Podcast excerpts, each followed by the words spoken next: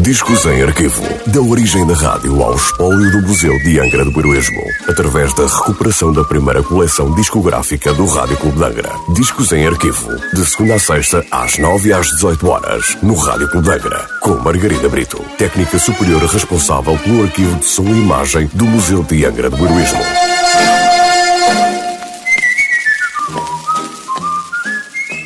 Olá, hoje trago o disco número 1114 da coleção discográfica do Rádio Clube de um disco da Columbia Records com nota de última transmissão a 3 de maio de 1959.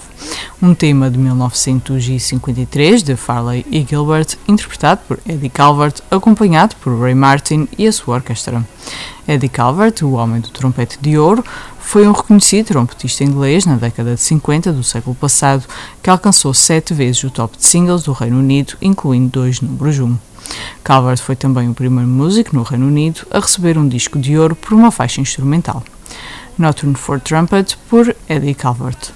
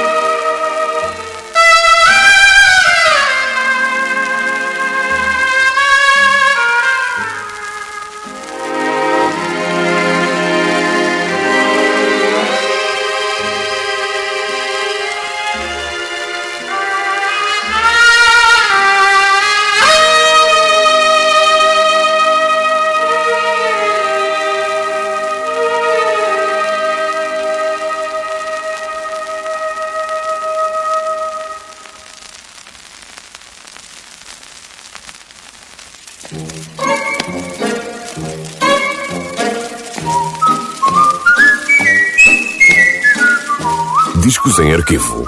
Da origem da rádio ao espólio do Museu de Angra do Heroísmo. Parceria entre o Museu de Angra do Heroísmo e o Rádio Clube de Angra. Discos em arquivo. De segunda a sexta-feira, às nove e às dezoito horas, no Rádio Clube de Angra.